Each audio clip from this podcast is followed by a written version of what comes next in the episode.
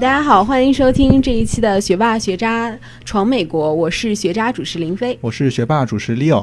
然后这次是我们啊，我在美国当老师的啊第四期节目。然后我们今天很有幸请到了一位大学老师，嗯呃 p r s i l a 老师来我们节目做客。那首先让 p r s i l a 老师跟我们听众朋友们打声招呼。嗯，大家好，我是 Priscilla。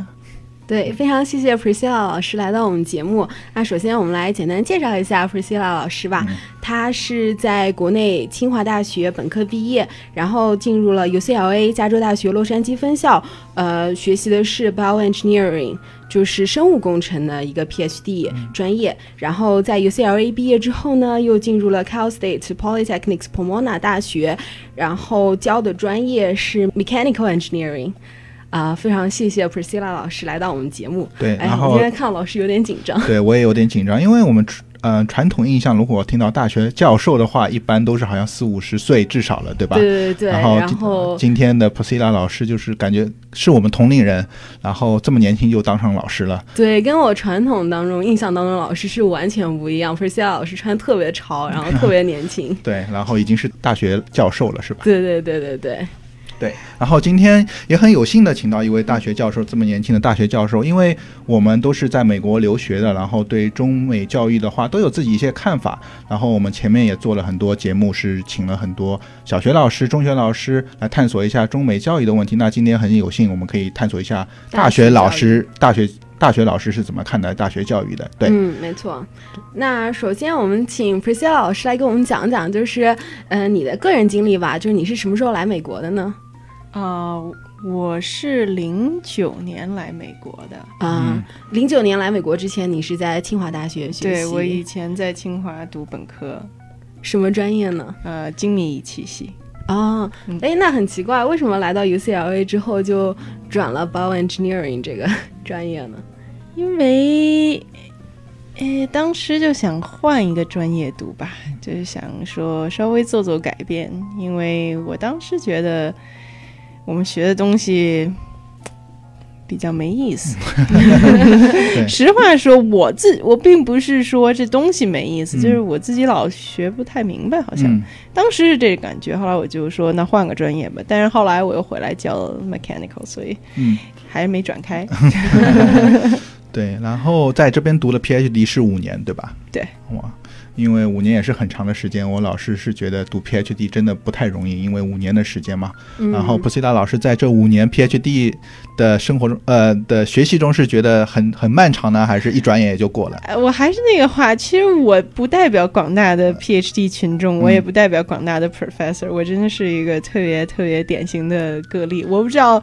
呃，将来这个东西发出去之后，有没有认识我的人会听到？就是啊，因为他们都知道，就我的 PhD 还是过得很幸福的。就是因为我的导师呢是啊，就是何何志明老师嘛，然后他是呃美国工程院院士啊。然后等我来的时候呢，人家已经功成名就，人家就。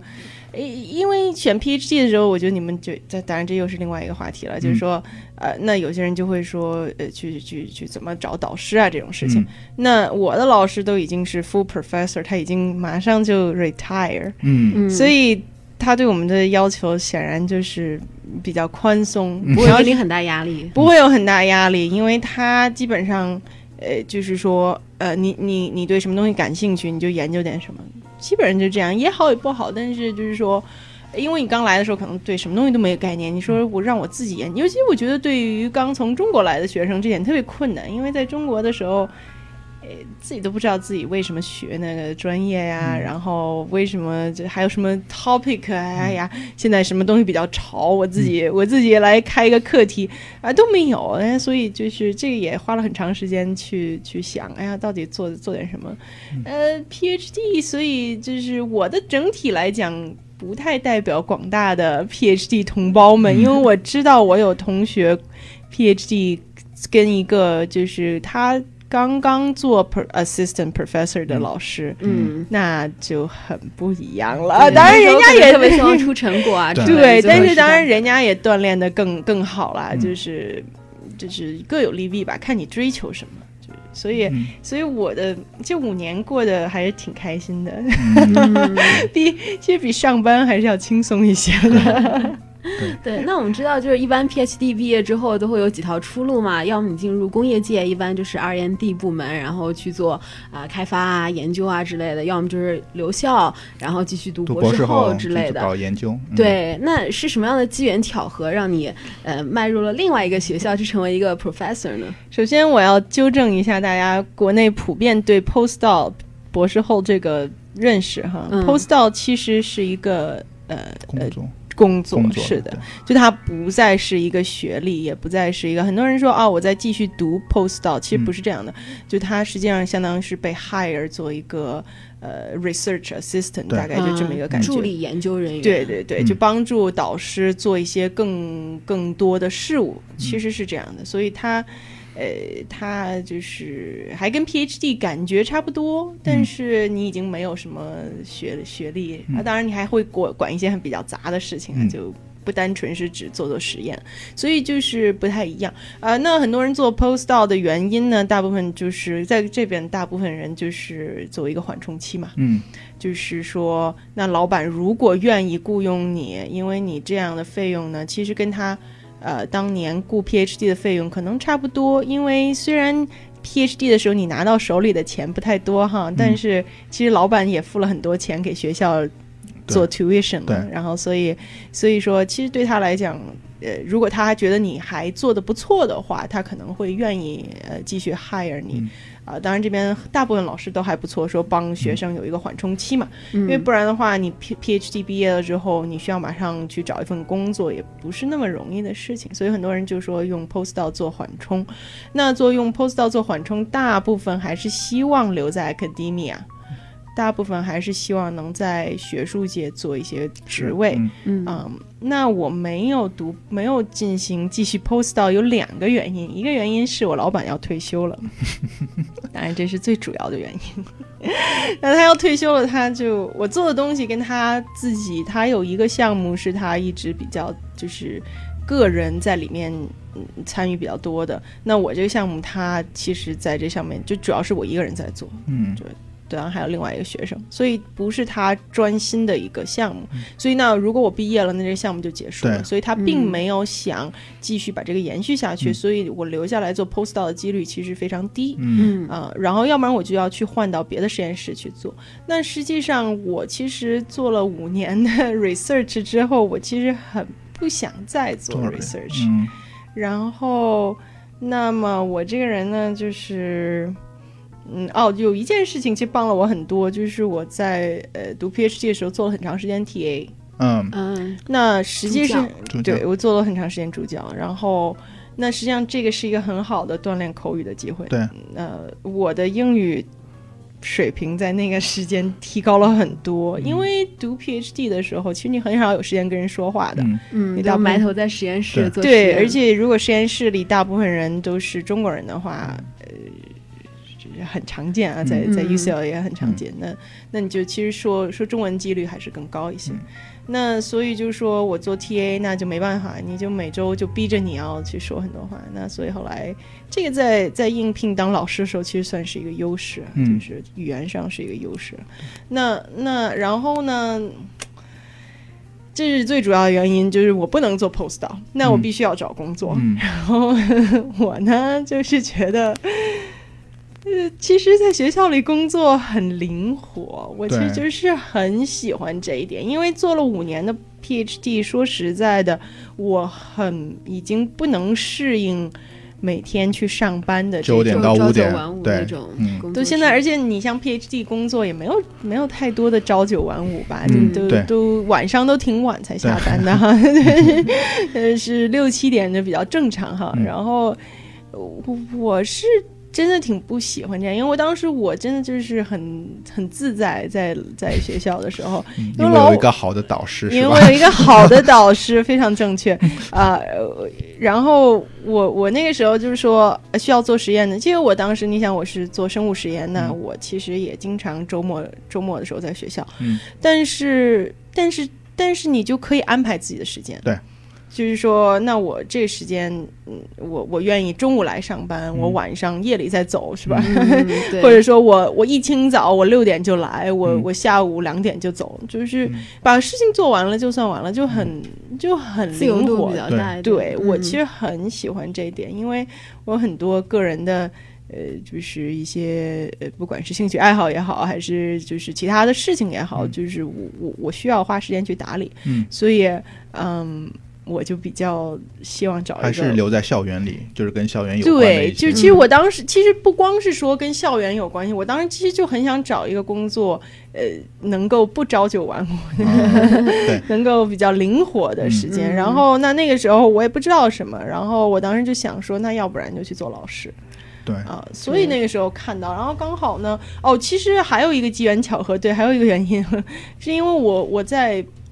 找工作的半年前遇到了一个 Cal Poly 的老师，嗯。然后呢，我们是在一个什么 event 上认识，然后嗯。我就跟人家聊天，然后他跟我说：“哎，你知道我们是生活过得很好。嗯。呃，然后，然后我就说：“哎，他说你想不想当老师？”我说：“我才不要当老师。嗯 然后后来他说：“你考虑考虑吧，这个工作挺好的。当然，我们当时是闲聊天啦，嗯就没有说那时候我没想找工作。嗯后来等说想找工作的时候，我就想起这个老老师师来了，我就说：“哎呀，你看那老师过得好像挺开心的嗯哈。然后我说，后来我就看看，我就上人家网页上看，然后人家有一个 opening，嗯然后我就说那就试试吧，就审了一下。嗯其实当时真的是，就我觉得现在回想起来，真的是就是非常走机运，也是机缘巧合当时真是。非对非常非常，而且非常走走运的，对，因为实际上为什么，嗯，普西亚老师说走运，实际上在美国申请当大学老师不是这么容易的，因为对很实际上是申请的人非常非常多，真正能拿到这个职位的话很少，因为而且是一个 full time 的职位，因为我知道很多老师。呃，叫啊、嗯他们就是一个 part time，就是教一两节课，实际上生活没有保证，然后要花很多很多时间才能转成 full time。所以说，嗯普西亚老师前面说的真的是不容易去当上这个 full time 老师吧？是是，就是哦，还有一点我是想说，就是说 full time，就我我我们这个 title 和和呃只教课的老师有一个区别，就我们叫 tenure track，嗯也就是说我们、我们对，也就是说我们在这个 track 上，也就是说我们每年到了一定期间，然后我们就可以去申请成为 tenure，就是终身教职。嗯呃，美国还是有这个制度哈。然后虽然有些人对这个东西有争议哈，嗯 但是目前还是这样的。那就是说。也就是说，这是我们。然后，如果你只是拿到，就这个职位是比较难拿的，嗯因为因为你基本上就是相当于你是有很大的机会去拿到终身教职，那么嗯也就是说你你的这辈子饭碗就有保障饭了。嗯所以所以这个竞争比较激烈一些。那你所说的，比如说就是过来教教课，嗯然后他们就叫 lecture，对，然后 lecture 也分 part time 或者 full time，、嗯这取决于你教课的 load，就取决于你教多少门课。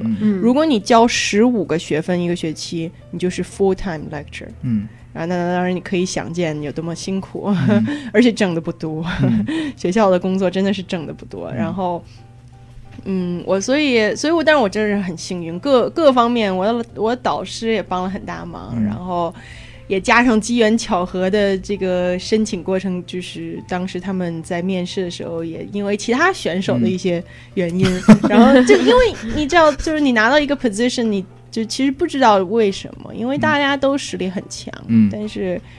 我觉得人家可能比我实力更强的，我觉得就是机机缘缘巧巧合合了，就嗯。对，就是就机缘巧合选了一个正确的导师，机缘巧合又找到一份正确的工作。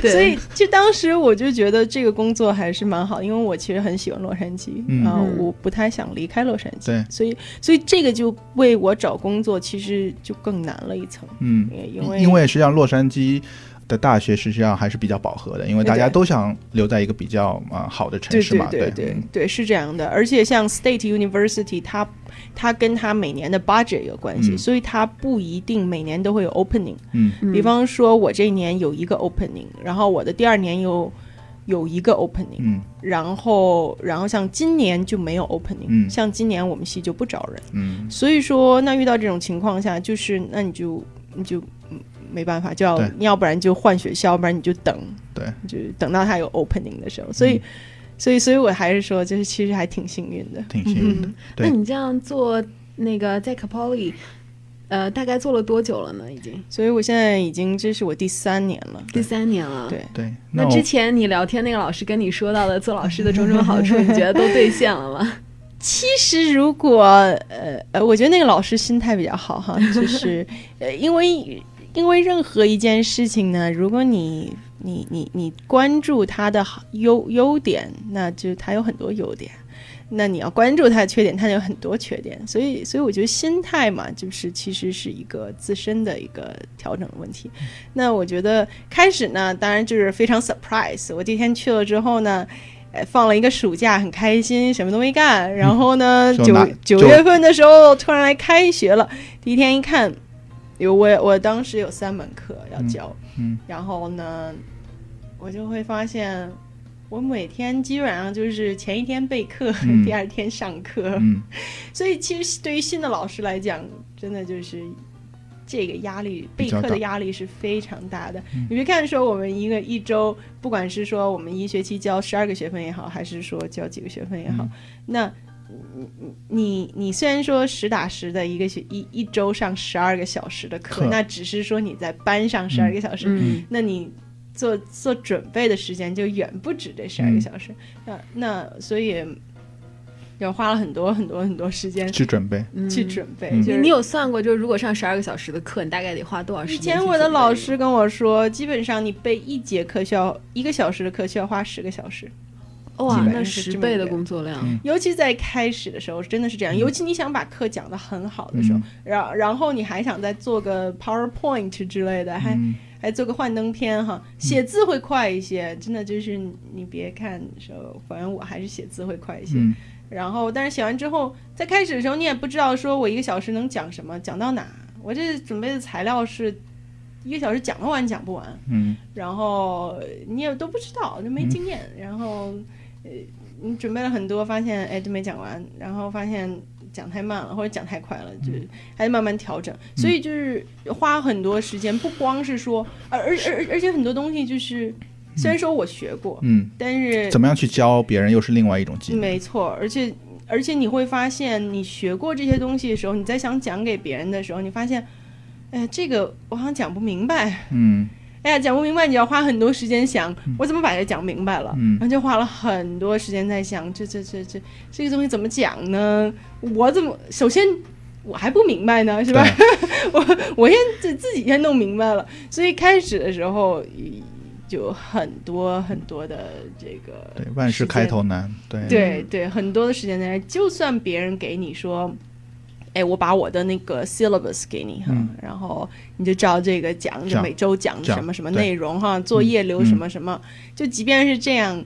还是很吃力，第一个学期就连滚带爬的，然后就就过来了。当时第一个学期好像就是我觉得是最辛苦的，嗯。然后等到第二个学期呢，后来，呃，当时我的 department chair 就说这个这个，人家都说你怎么给一个新来的人那么多门课？对，然后 department chair 说这叫这叫 tough love，说你你反正你早晚你要，因为像我们基本上就是说，呃，系里的想法就是你要一个老师你是 capable 可以教所有系里所有课，嗯尤其是基础课。嗯啊、然后就是大二、大三的课，嗯基本上就是所有老师都要嗯可以去教。嗯那那也就是说，我们他对我们的期望就是我们要把每一门课都教过一遍。嗯嗯那 department chair 的意思就是说，哎，你早晚反正都要教嘛。嗯然后，然后 你还不如在一前一两个学期都把这些课都上过。对，对然后说，反正你开始教的也很烂，嗯就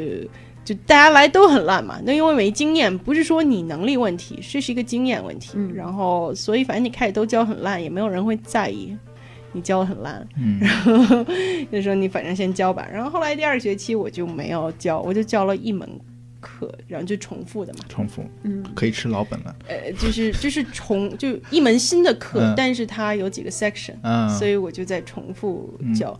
那那个时候就感觉幸福很多。嗯那就觉得说，啊，我就背一门课，那嗯太开心了。嗯然后，因为我们还要判作业，我们还要出卷子，还要改卷子，就是嗯这个点是和像 UC 啊，或者说以前国内什么老师都不一样，就我们没有助教。嗯，呃，所有的事情都都是一个老对对对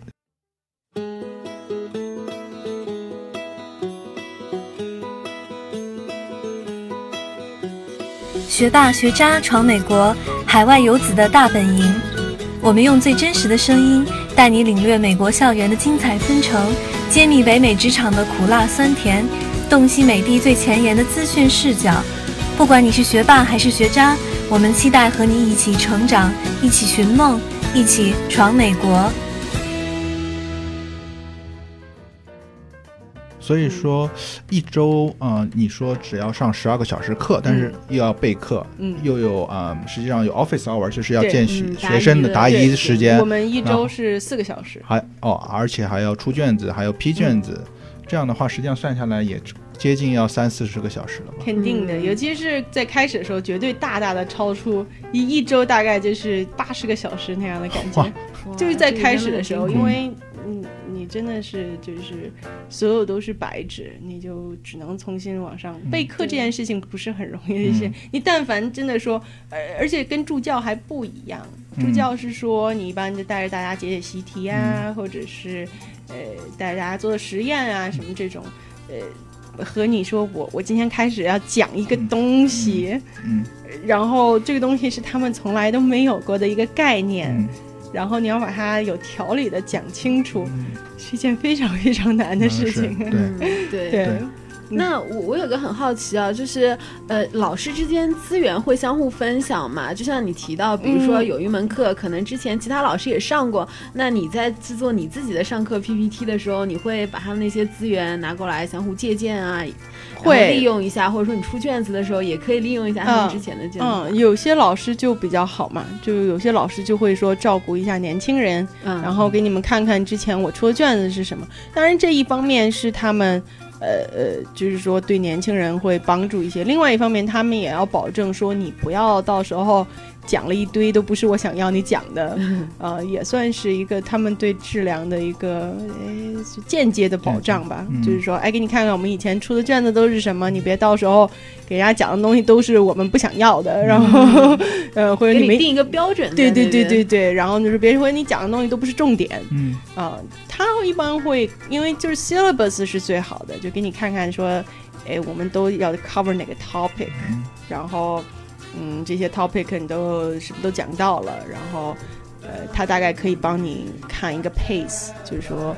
呃然后还有一个 structure，就是说，那我应该先讲什么，后讲什么，然后这个需要花几周讲，那个花几周讲，大概就就是，嗯就就是还比那具体的内容还是需要你自己来填充。是这样的。那我还有另外一个问题，我就是觉得在做大学教授，在我们中国人看上，实际上是一个很高尚的职业，觉得嗯老师永远是高高在上。不知道啊 l l a 老师在美国，然后这么年轻就当上大学教授，在你的教学中有没有感到学生对你这种就是呃高高大的形象呢？还是觉得他们会？因为我个人感觉，好像美国学生一直会感觉比和呃。大学教授会比较平等嘛，他们会问很多问题，他们就是什么问题都会问这样子。是，呃，这边就跟老师比较平等，学生就想说什么说什么也，当然他会有一些说，呃，毕竟我们还是正式场合，然后嗯你是老师，我是学生，那我对你基本的尊重，比如说我要管你叫 professor、嗯这样的只，是嗯基本的东西还是要有。呃，刚开始的时候也会有一些。呃因为看起来就我刚毕业嘛，嗯看起来跟学生差不多，嗯然后呃，学生会有一些就就有时候，比如说也就称呼上可能就不会说，哎，这个东西我觉得是是是时间积累经验吧，然后你开始就给他们呃建立好一个说我们之间的关系就是什么样的，我们之间距离就是什么样的。嗯那但是他们相对来讲就会比较。因为我觉得一个是他们可能都有一些社会阅历吧，嗯大部分人都会有，都就哪怕他们是年纪很轻，但是他们也会在外面打工。嗯嗯，那么他都会有一些社会呃阅历，那么嗯他们就不会说觉得啊老师很可怕呀，嗯然后我不敢跟老师说话。嗯那一般呃对老师有所畏，他们很少会对老师有所畏惧嗯啊、他们不觉得说老师。就能把我怎么样？因为老师本来就不能把你怎么样，啊 你学的再差，老师也不会对你怎么样，老师也不会冲你大吼大叫的。我觉得国内的学生可能对老师还是挺敬畏的吧。就比如说我考试没考好，那老师可能让叫家长或者 卷子回家。大学的时候应该不会这样了吧？那，就是这种敬畏是从高中、初中小学就延续而来的。嗯嗯嗯反正我觉得上了大学，大家就都对老师反正就无所谓了吧。但我记得以前我上大学的时候，我会觉得跟老师有比较强的距离感。嗯那我会觉得老师也不认识我是谁，我也不敢去找老师问问题。那但是我后来当老师之后，我发现，其实我特别特别希望你们问问题，嗯 因为你不问，我就不知道你会不会。嗯我不知道你会不会，我就不知道我讲的东西该不该讲，是太慢了，还是太快了，嗯还是是怎么回事？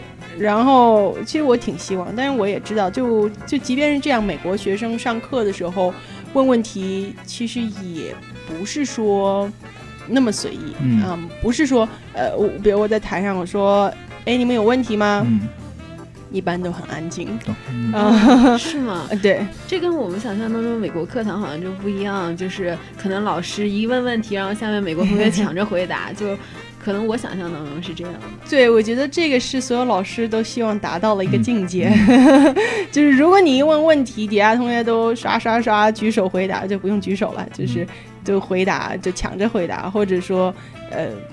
嗯，或者说你问他们有没有什么问题，然后他们就给你说啊，我这个问题，然后大家就使劲讨论。嗯，呃，至少在工科院校 比较难，比较难。嗯嗯因为首先一呢，这个回答可能也不是那么容易，比如回答是一个公式，嗯这个东西你就只能往下写嘛，嗯你就不能。但是，呃我经常会问问题啊，其实我经常会问问题，我就我就怕他们睡着了，就、嗯 就，但是我不太会点名，我不太喜欢，因为我有些老师会喜欢说叫名字，说、也不是，呃他就希望那个学生能够注意力集中一些哈。那我这个可能也许这办法挺好的，但是我老记不住人名字，然后。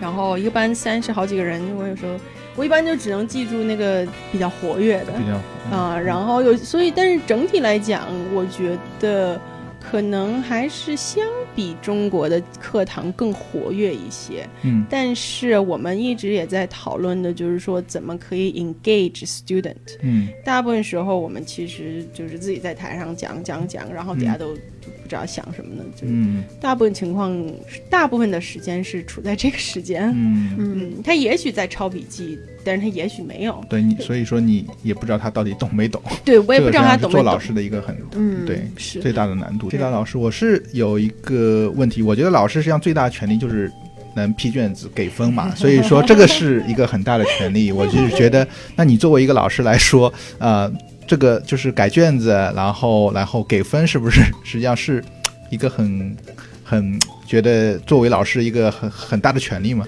嗯，是开始可能会这么觉得吧。然后，但是我当 TA 的时候，我也是改卷子啊，嗯我并不觉得这个东西有多么有意思。嗯然后，呃，比较有意思的地方呢，是说你认识这个学生，然后你看到他考了多少分，嗯然后你到最后时候给他打 A B C D 的时候，你看哦，他基本上，呃，和我预计的那个，嗯呃，比如他是一个 A student，嗯那么，那么他基本上跟我预期预想的差不多。我觉得这个是比较比较有意思的地方。嗯那这边学生要分要的比较狠，我是属于判卷子判的比较松的。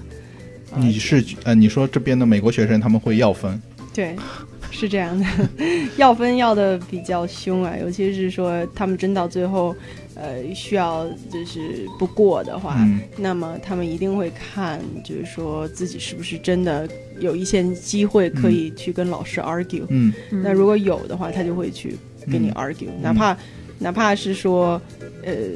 希望不大他也要试一次，嗯。就是他们大部分都有这种习惯吧。嗯。那他们要分一般都是什么样的套路？是 那种态度强硬型呢，还是说呃一般就是老师你可怜可怜我吧，大部分大部分是这样的。我开始判卷子的时候判的特别细，嗯。然后最后算完分数都相差不太多，嗯。然后完了完了，当时就开始还搞得很很就很僵，就是为什么呢？因为你比方说，其实从分数上来讲，一个六十分，呃，比如说一个六十分和一个五十九点五分的同学。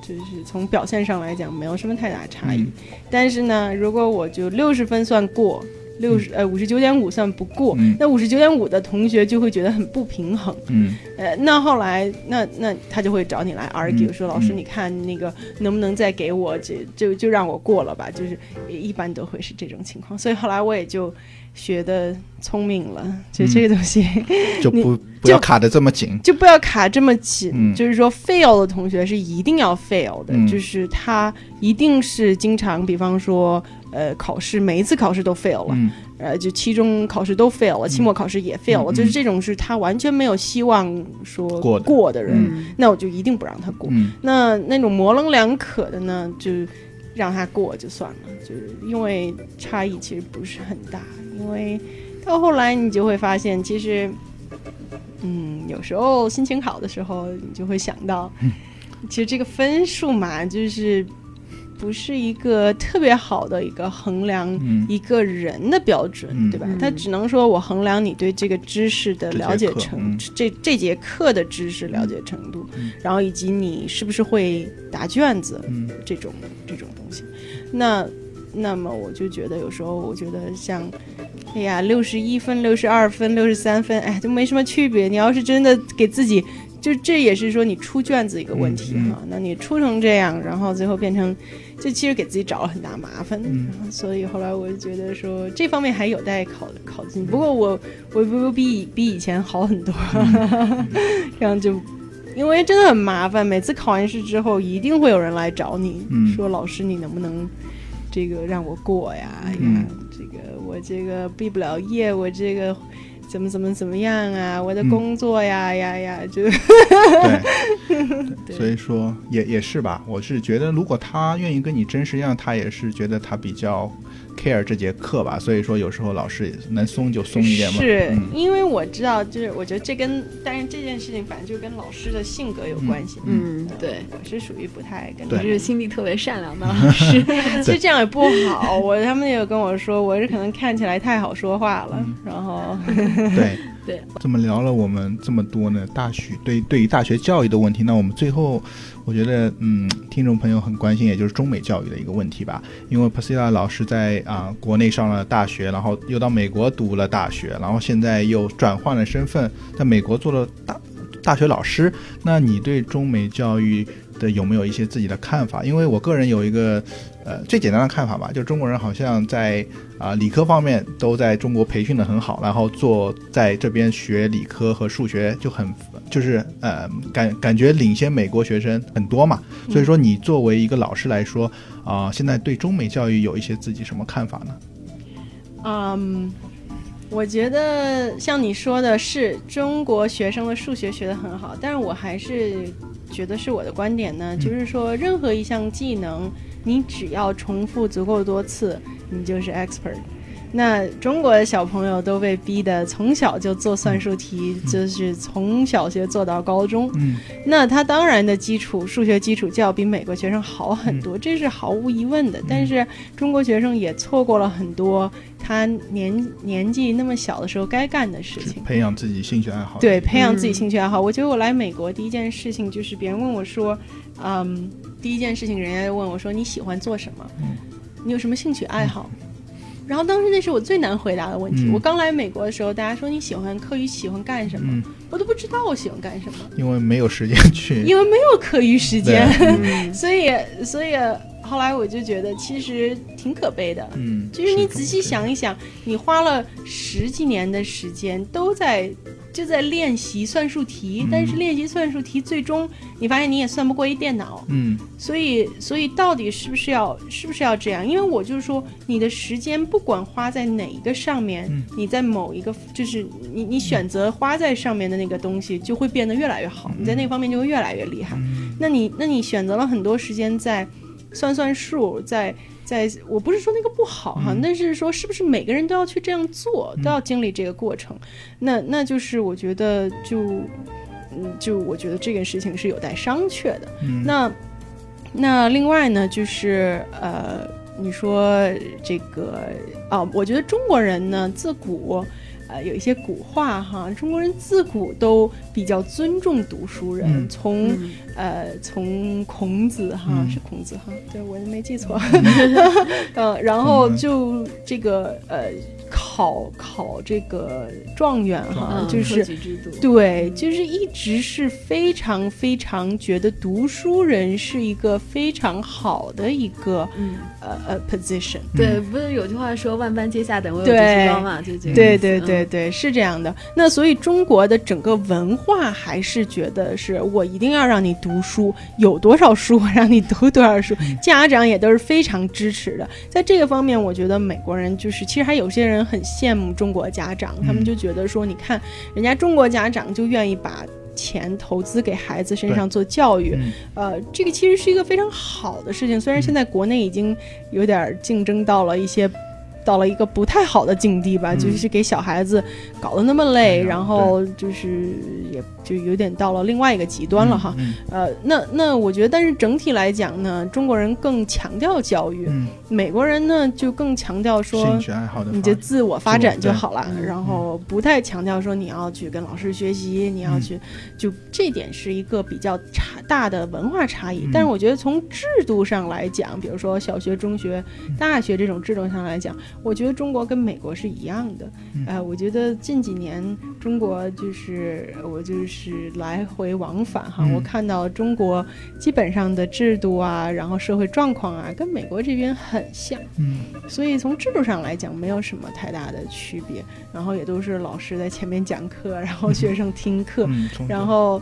呃，这边学生可能跟老师关系更活跃一些，嗯国内嗯可能就是更对老师觉得有点哎呀距离感哈。嗯但我觉得，呃，大学我就不说了，我真的是觉得大学上来讲，人的很多性格什么已经定型了。都嗯作为大学老师来讲，我们其实传授的更多的是知识本身，呃，传播的比较少的是说你应该如何为人处事，你应该做一个呃怎么样待人接物这种事情，这东西应该在更小的时候进行培养哈。那大学老师当然不是说大学老师，呃。大学老师当然也应该自己身传言教，嗯言传身教言传身教，谢谢。中文都忘了那个，呃，就当然这个是当然是最好的，但是做不到，就是、呃，我们自身也有自身的问题，就是做不到说我们。我觉得那样时候需要，其实最需要的是说家庭教育对孩子的教育，这个是在最早先的说。但是我觉得我观察到有一点，就是这边的学生，我觉得普遍的，就是想象力会更丰富一些。嗯。这个我觉得是一个非常非常致命的一个问题，嗯。就是我也看到中国现在，你要知道，我觉得中国人非常聪明，嗯。然后也非常能干，嗯。也也很勤奋，呃，但是为什么现代社会上的种种发明都不是中国人发明的呢？那我觉得就跟教育有很大的关系。你从小就让小孩子说，你就得做这个，你得做这个，你完了之后要干这件事情。他从小就没有被培养说你要自己独立思考，嗯你喜欢干什么，你说你你愿意做什么事情，那从小就缺乏这种观这种这种独立去思考、嗯。独立去去给出一个答案的这种，那他长大了之后就越来越变得不能够，就觉得你更的去对思考一些他就会说：“那你告诉我我应该怎么做呀？嗯。你告诉我我应该干什么了？”嗯。呃，那我觉得这一点是非常可怕的一件事情，嗯。因为人呢的最主要的一个能力呢，就是创造力。嗯那如果你把这一点从小就给抹杀掉了的话，那么那他今后的人生其实是一个很痛苦的人生，我觉得啊，就是那也就是说你就没有什么创造可言。那你没有创造呢，你就就是这社会就老是这样子就不会有什么更新的东西。那中国人呢，很很很聪明哈、然后就就跟外国人学习了很多很多很多技术，是吧？对。但是你学到的东西呢，都是别人已经有的，你基本上做的就是，你告诉我我怎么做，我就这么给你做，我给你做的很好，但是你告诉我怎么做，嗯。所以我觉得这点是一个就是在教育上能体现的最明显的一个差异。嗯我们我觉得有些时候我们的学生也趋向于另外一方向，就是那你告诉我我应该怎么做呀？嗯这应该怎么写呀？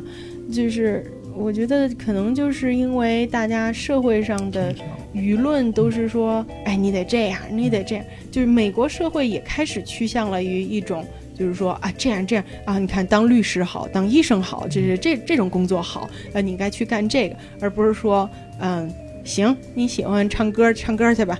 呃，嗯现在越来越不是这样了。那就跟中国的呃一一直以来的社会观念就比较像。那中国人一直都是比较听家长的，嗯比较尊重老师，那都是长辈说什么，那我们就听什么。嗯呃，这点呢，我觉得呃有待商榷。嗯呃，尊重长辈是应该的，但是你是不是长辈说话你都要听，嗯，这就是另外一回事。还是要有一个独立思考能力。是的，我觉得这点是任何一个教育系统下都应该要注意的一个问题哈。嗯我们也会讨论这个问题，就是说啊，这些学生怎么就是有些时候他就没有一些自己思考的能力呢？嗯然后，所以我觉得这个是一个教育的一个非常需要关注的一点，嗯因为真的创造力呢是一个是是维持人类呃生存的一个技能。嗯对对所以呃，就是在任何一种教育的时候，你都不能让他，